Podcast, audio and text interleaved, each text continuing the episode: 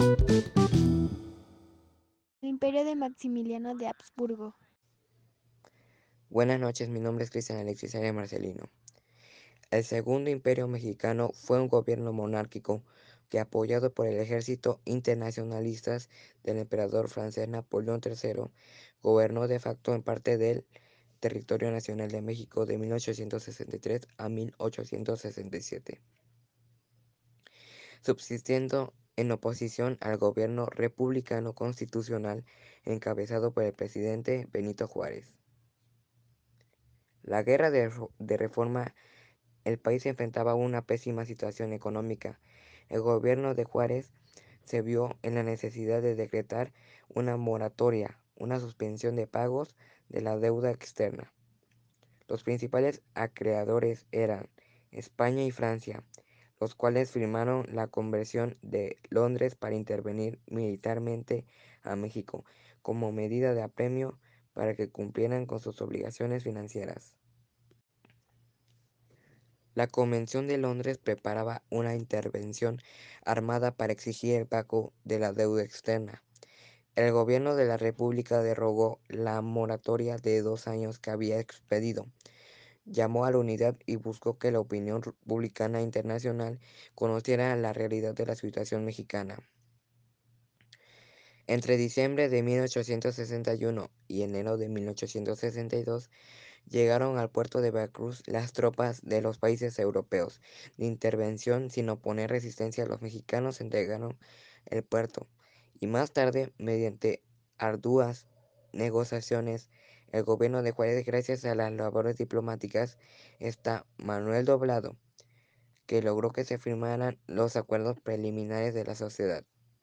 Y por ello Inglaterra y España estuvieron dispuestos a buscar una solución pacífica al conflicto. No obstante, Francia no aceptó, pues su emperador Napoleón III deseaba aprovecharse de la situación para reemplazar al gobierno republicano de México. Una segunda etapa de gobierno inició cuando Maximiliano se percató de que los conservadores y la Iglesia no se encontraban dispuestos a apoyar su política modernizadora. Entonces, Maximiliano decidió adoptar una política liberal, lo que permitió conquistar el apoyo de los liberales moderados, quienes tomaron parte activa en su gobierno, y los liberales puros permanecieron alejados. Fue en este momento cuando se dictaron numerosas leyes que fueron un intento de impulsar la modernización del derecho mexicano, que en muchos aspectos se encontraba sustentada en la legislación novohispana. Fueron producidos el Código Civil y apoyado el Código de Comercio elaborado por Teodosio Lares.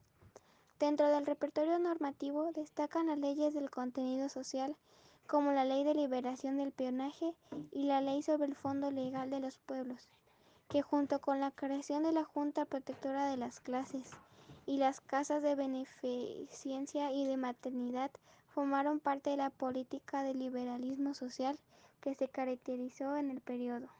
La tercera etapa del gobierno de Maximiliano fue resultado del abandono de Napoleón III, quien antes del tiempo convenido en los tratados de Miramar retiró las fuerzas militares que sostenían el imperio mexicano.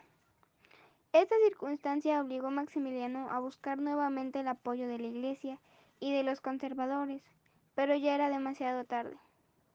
Después de más de cuatro años de combatir contra los enemigos de la soberanía las fuerzas de la República acorralaron a Maximiliano de Habsburgo y a sus aliados en la ciudad de Querétaro. A partir de 1866, la resistencia republicana comenzó a rendir frutos. Las partidas de guerrilleros paulatinamente se convirtieron en cuerpos regulares, permitiendo que se consolidaran los ejercicios del norte, de de occidente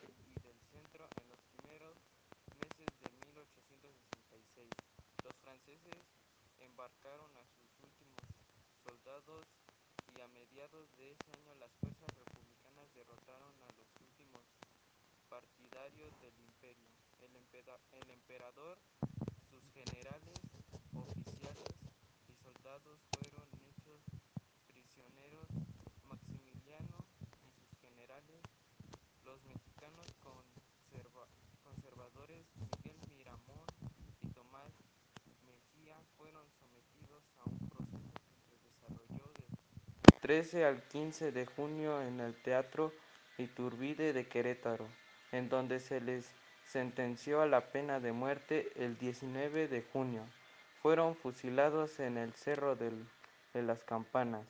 El presidente Juárez, acompañado por los miembros de gabinete, hizo su entrada triunfal a la Ciudad de México el 15 de julio de 1867. La Constitución de 1857 y las leyes de reforma.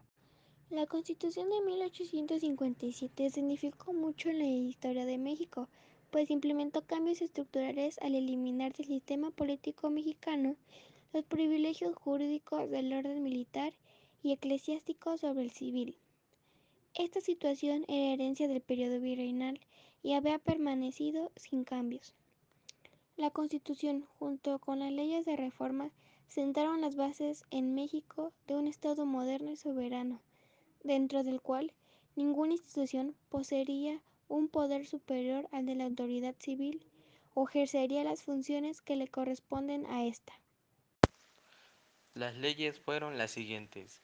Ley sobre nacionalización de los bienes eclesiásticos del clero secular e irregular, o Ley de la, de la nacionalización de los bienes del clero, firmada por el presidente Benito Juárez, refrendada por Manuel Ruiz, ministro de Justicia, promulgada el 12 de julio de 1859.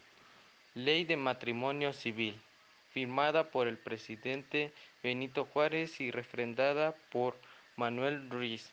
Ministerio de Justicia promulgada el 23 de julio de 1859. Ley Orgánica del Registro Civil o Ley del Registro Civil firmada por el presidente Benito Juárez y refrendada por Melchor Ocampo, ministro de Gobierno Promulgada el 28 de julio de 1859. Decreto del Gobierno declarada que cesa toda intervención del clero en los, en, en los cementerios y composantos o ley de secularización de los comentarios firmada por el presidente Benito Juárez y refrendada por Melchor Ocampo Ministro de Gobernación promulgada el 23 de julio de 1859. Ley sobre los días festivos civiles promulgada el 11 de agosto de 1859. Ley de libertad de cultos promulgada por Benito Juárez el 4 de diciembre de 1860 y refrendada por Juan Antonio de la Fuente. La Constitución de 1857 recobró su plena vigencia y, junto con las leyes de reforma, estableció un Estado republicano, federal, democrático y laico. Los ciudadanos que gozaban ahora de igualdad ante la ley ya no se veían obligados a acatar de forma obligatoria a dos clases de autoridades, una religiosa y otra civil. Gracias a la ley del Lerdo y a la de nacionalización de bienes de la Iglesia, muchos individuos pudieron convertirse en propietarios de tierras, y o que impulsó la economía.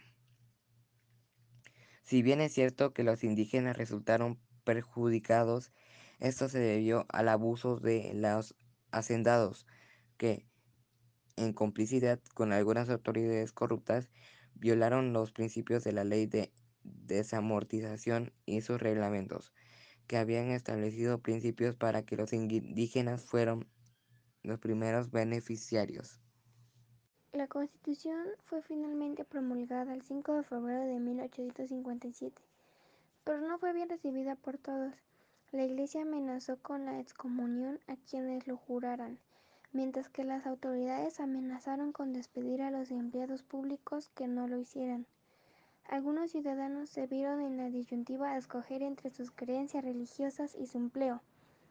No fueron esas las únicas causas de malestar contra la recién estrenada Constitución. Incluso muchos liberales desconfiaban de la eficacia del nuevo código, pues el Congreso de la Unión, compuesto únicamente de la Cámara de Diputados, restringía la capacidad de acción del poder ejecutivo. El descontento y la desconfianza se materializaron en diciembre de ese mismo año, cuando los conservadores inconformes se sumaron al plan de Tacubaya, que desconocía la Constitución y llamaba a crear otro código fundamental, que sí correspondiera a sus ideas. Comonfort, a pesar de haberle promulgado y haber sido electo presidente bajo sus reglas, también la desconoció y apoyó el pronunciamiento del bando conservador. El país se dividió entre quienes apoyaban la legítima de la Constitución y quienes la negaban, iniciando una guerra civil conocida como Guerra de Tres Años o Guerra de Reforma. Los liberales reconocieron como presidente de la República a Benito Juárez, quien, en ese momento era presidente de la Suprema Corte de Justicia, mientras que los conservadores nombraron como presidente de forma alternativa a Félix Zuloaga y Miguel Miramón, y otros dos que muy brevemente gobernaron. Durante ese tiempo existieron en México dos gobiernos, uno liberal y uno conservador, el ejército y la iglesia que deseaban recuperar los privilegiados que les habían arrebatado. La Constitución de 1857 apoyó a los conservadores.